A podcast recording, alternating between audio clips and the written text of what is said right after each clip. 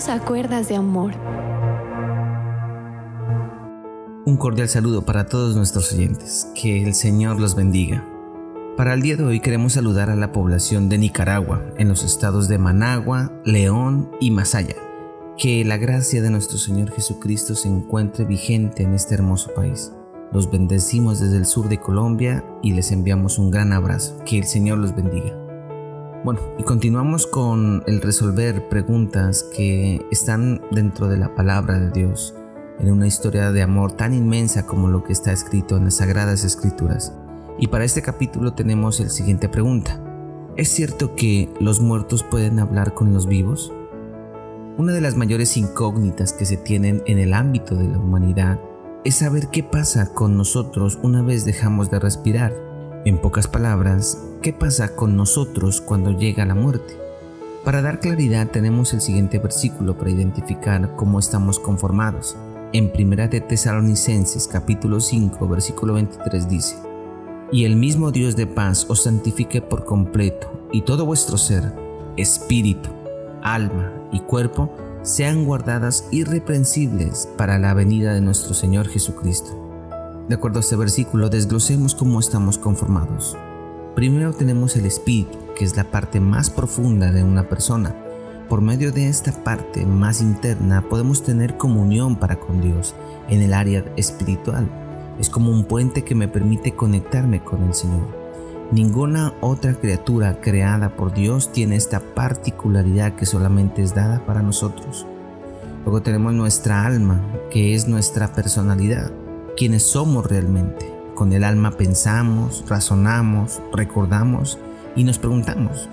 Experimentamos las emociones que hacen parte de nuestra vida diaria, como la felicidad, el amor, la tristeza, la ira, eh, el alivio o la compasión y somos capaces de determinar, elegir y tomar decisiones, como lo conocemos como el dominio propio.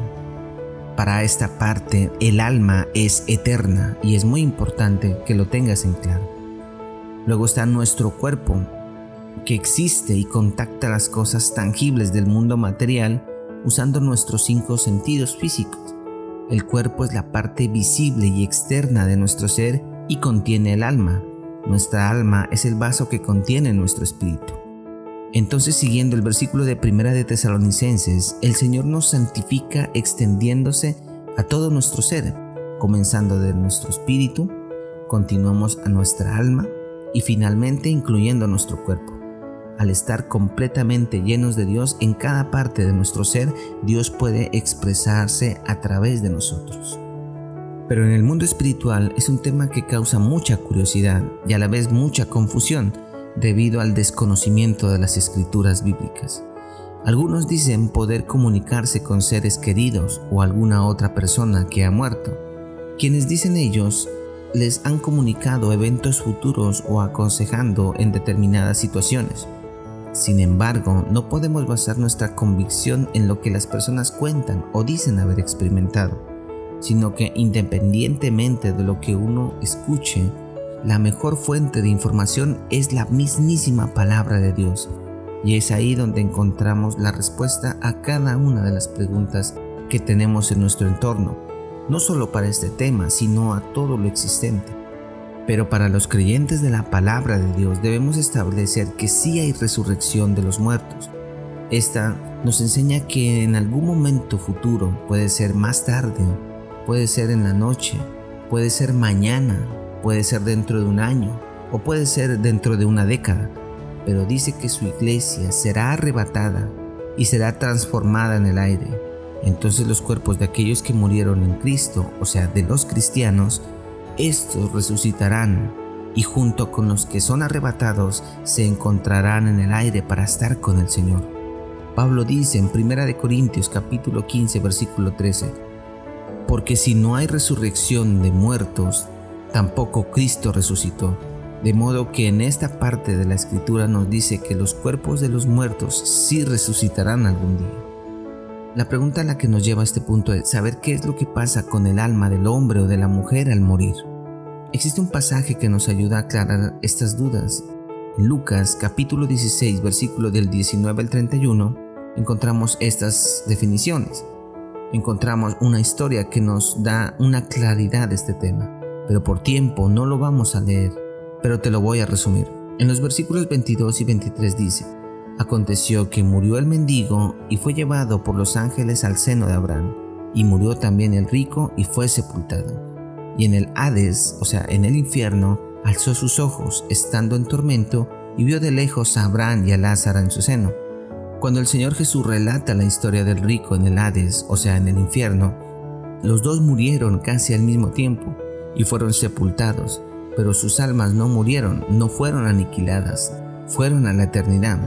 La petición de aquel rico que estaba siendo atormentado por el inmenso calor que existe en el infierno era que Lázaro fuera enviado a sus cinco hermanos para testificarles y que le pudiese librar a ellos de este posible destino, petición que le fue negada.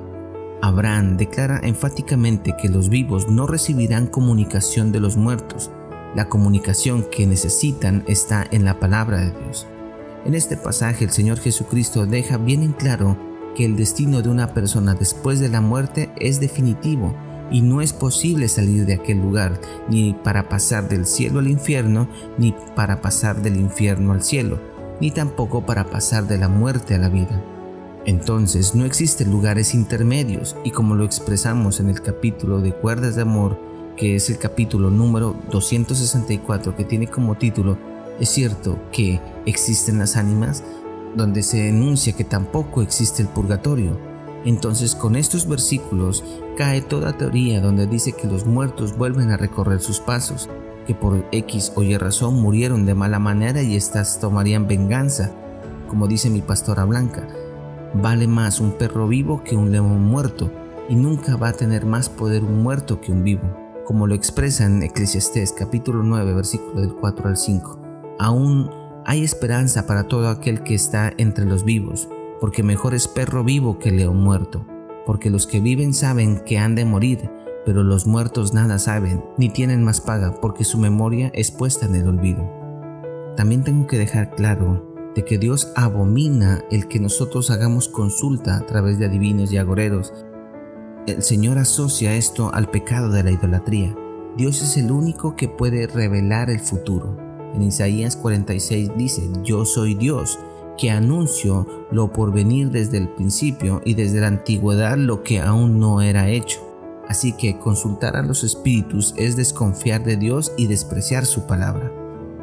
Pero algunos pueden decir, es que yo miré un sueño a mi abuelita, es que a mí se me presentó mi papá que hace unos años murió, o miré la cama extendida y eso era porque mi mamá siempre le gustaba esa cobija, y muchísimos casos que tratan de generar trascendencia espiritual esto puede ocurrir por dos cosas.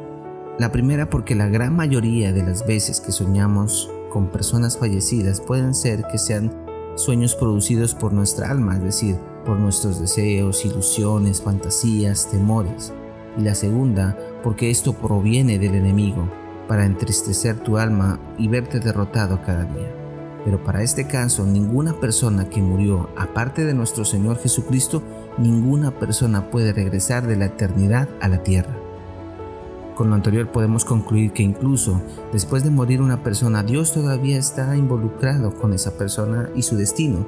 En Hebreos capítulo 9 versículo 27 dice, y de la manera que está establecido para los hombres que mueran una sola vez y después de esto el juicio. Si una persona muere en Cristo, Él va al cielo para estar presente con el Señor.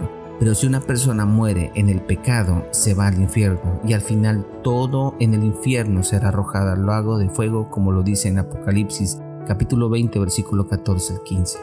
Solo nos queda vivir para Dios, arrepentirnos de nuestros pecados, cambiar de vida y seguir sus caminos. Así tendremos asegurada una morada en la eternidad. A la respuesta a la pregunta decimos no. Los muertos no pueden por ningún motivo hablar o expresarse físicamente ante ningún vivo, pues su eternidad ya está definida por sus acciones. Gracias por acompañarnos en este audio, espero que fortalezca tu alma, no te olvides de compartir este mensaje con todos tus contactos. Que toda la gloria sea para nuestro Señor y Salvador. Que Dios te bendiga.